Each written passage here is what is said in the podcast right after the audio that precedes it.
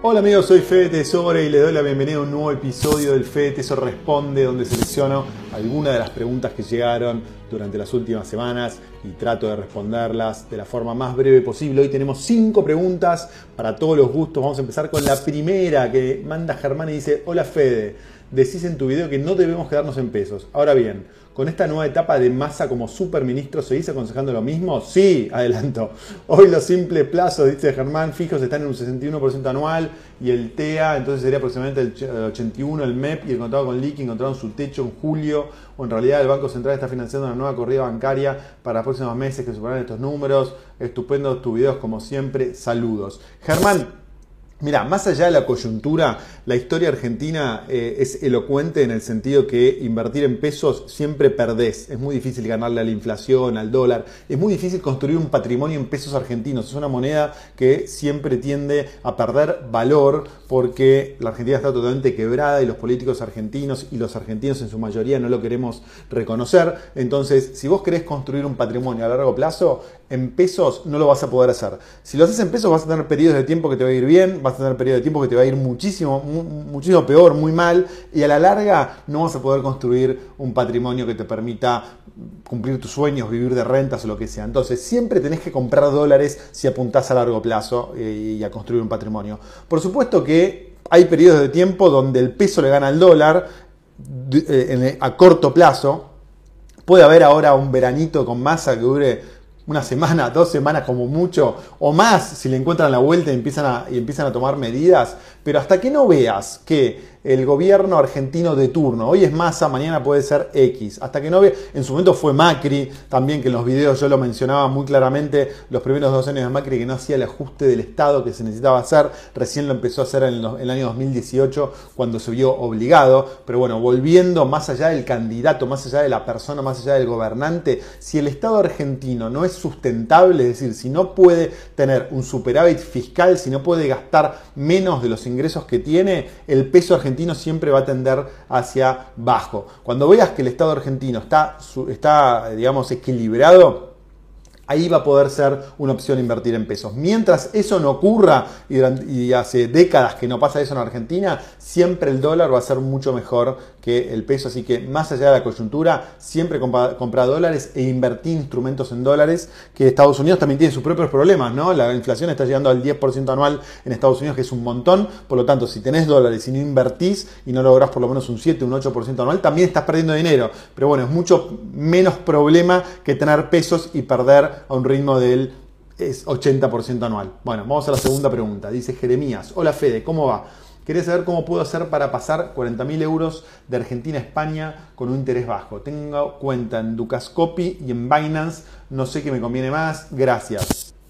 Bueno, Jeremías, el primer problema es entender cómo tenés esos 40.000 euros, si los tenés en efectivo o los tenés en una cuenta bancaria. Si los tenés en una cuenta bancaria en la Argentina, yo creo que los transferiría a, una, a un exchange argentino de criptomonedas, puede ser cualquiera de los más grandes, Ripio, Satoshi Tango, Lemon, Let's Beat, hay miles, no miles, pero hay decenas. Eh, una vez que tenés esos dólares o euros en el, en el broker, compras alguna criptomoneda estable, esa criptomoneda estable eh, la transferís a alguna exchange de España y esa exchange de España te va a permitir pasar esa criptomoneda estable a tu cuenta bancaria en España. Esa es la única forma. La otra que tenés es, si está en el circuito informal, es manejarte con las financieras, que hoy las financieras también se manejan en criptomonedas. Ahora es un tema muy personal porque tenés mucho riesgo, tenés, no te dan ningún papel, ningún, comprobante, entonces tenés que manejarte con alguna financiera de confianza. Así que esa es la única esas dos alternativas que se me ocurren, tanto si estás en, en, blanco, si estás dentro del sistema, como que si estás fuera del sistema. Mucha otra alternativa no se me ocurre. Si a alguien se le ocurre otra alternativa, por favor póngala acá abajo. Vamos con la próxima pregunta. Marcos.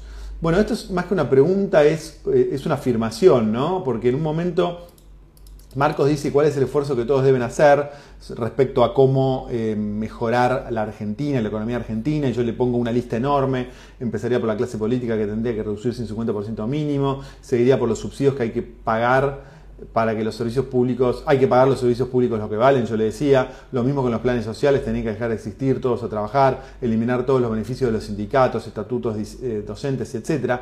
Y Mariano me pone lo siguiente, me dice, lo de la clase política estamos de acuerdo, pero no va a pasar, servicio público lo que vale, me dice imposible. Decírselo al que tiene un comercio con dos, tres empleados, ¿cómo hace?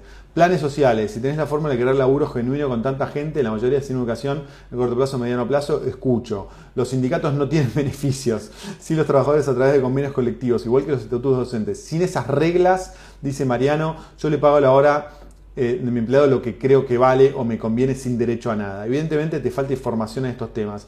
Cuando quieras hacernos un live para vos y tus seguidores. El sabor no ocupa lugar. Un abrazo. Bueno, Mariano. No tenés la más mínima idea cómo crecen los países y cómo las economías capitalistas resuelven todos estos problemas que están mencionando en tu comentario. Todos estos problemas que vos mencionás en tu comentario no son problemas en el mundo capitalista, en el mundo desarrollado, son problemas inventados por el socialismo. Voy a empezar por de atrás para adelante. Primero, el tema de que el trabajador necesita reglas para que el, empresario no le pague al empleado lo que cree que vale o, cualquier, o, le pague poco salario. Bueno, eso no es así.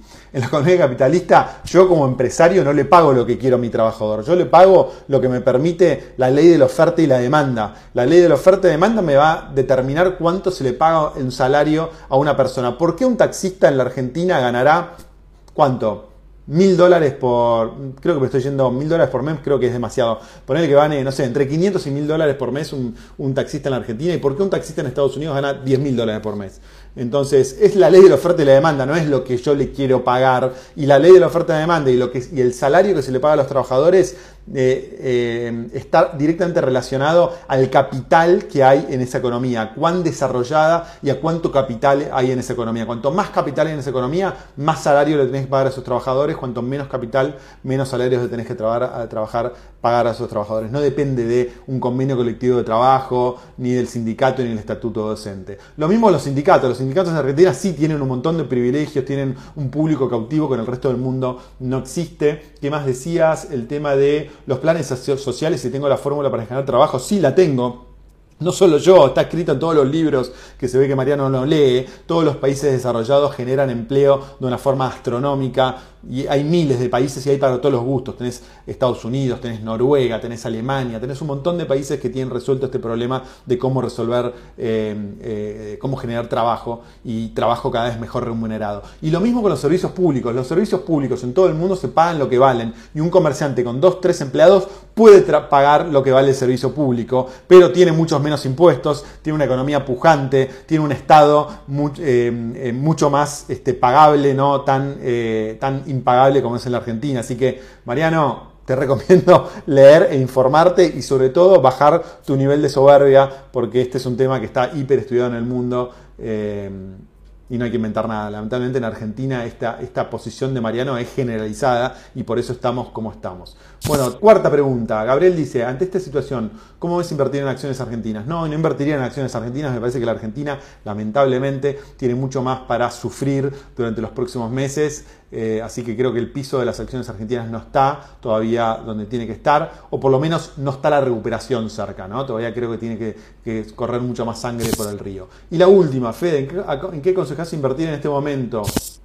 Bueno, yo creo que acciones globales es un, buen, es, un, es un buen momento para entrar, no para hacer la gran inversión a corto plazo, también creo que la crisis en Estados Unidos o en el mundo todavía tiene unos meses para recorrer, pero hay acciones de empresas tecnológicas que han bajado un montón mencionar algunos videos de antes, Mercado Libre o, Amazon o Google, muchas empresas tecnológicas que yo creo que a mediano y largo plazo pueden ser un buen punto de entrada. Lo mismo creo con la inversión inmobiliaria comercial en Estados Unidos. Me parece que si son inversiones a 3, 4, 5 años, me parece que tiene que andar muy bien. Me siguen encantando las criptomonedas y hoy por hoy están a un nivel mucho más bajo que el de hace 6 meses o un año atrás. El Bitcoin creo que es una tecnología que llegó para quedarse, por más que el precio del Bitcoin haya bajado tanto. Si hay muchas alternativas de inversión si siempre que pienses a mediano y largo plazo. Eh, así que esa, entre esas tres elegiría, y tal vez hay algunas otras, no, no elegiría nada de renta fija, ¿no? Eh, eh, tal vez sí algo de renta variable, bonos del Estado norteamericano a tasa variable, eso sí, no a renta fija,